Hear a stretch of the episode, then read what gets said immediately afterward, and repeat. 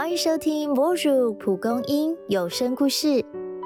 面对失败，大部分人都会不自觉回避相似的情况，但逃避无法改变现状，只有勇敢正视，才会发现原来失败不可怕。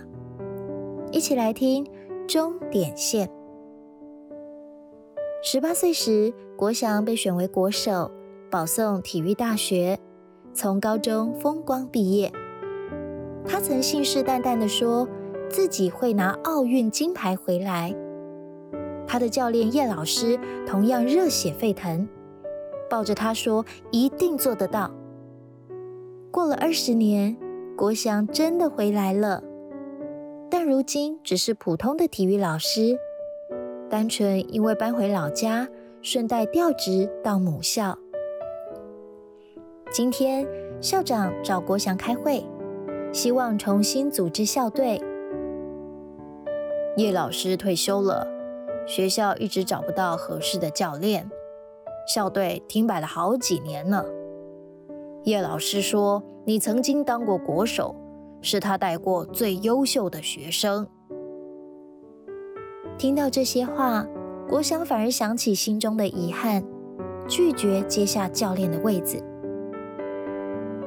一出校长办公室，仿佛算准他的反应，叶老师竟然在门口等他耶。叶老师没问这些年为何不联络，也没提校队教练的事。他们就像以前比赛完，一起在校园散步。郭襄忍不住先开口说：“对不起，我失败了，没成为理想的模样。”叶老师却淡淡的问他：“你记得高中时输了几场比赛吗？”国祥不解的看向叶老师，叶老师拿出泛黄的训练笔记本，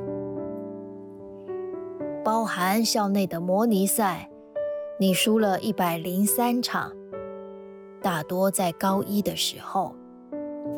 光看这个数字啊！没人想到你会成为国手，你当时若因此不练了，也真的失去机会。失败又怎样呢？没达成理想又怎样啊？人生本来就要一直往前走。夕阳余晖洒落，放学后学生自主练习的喧腾声传来。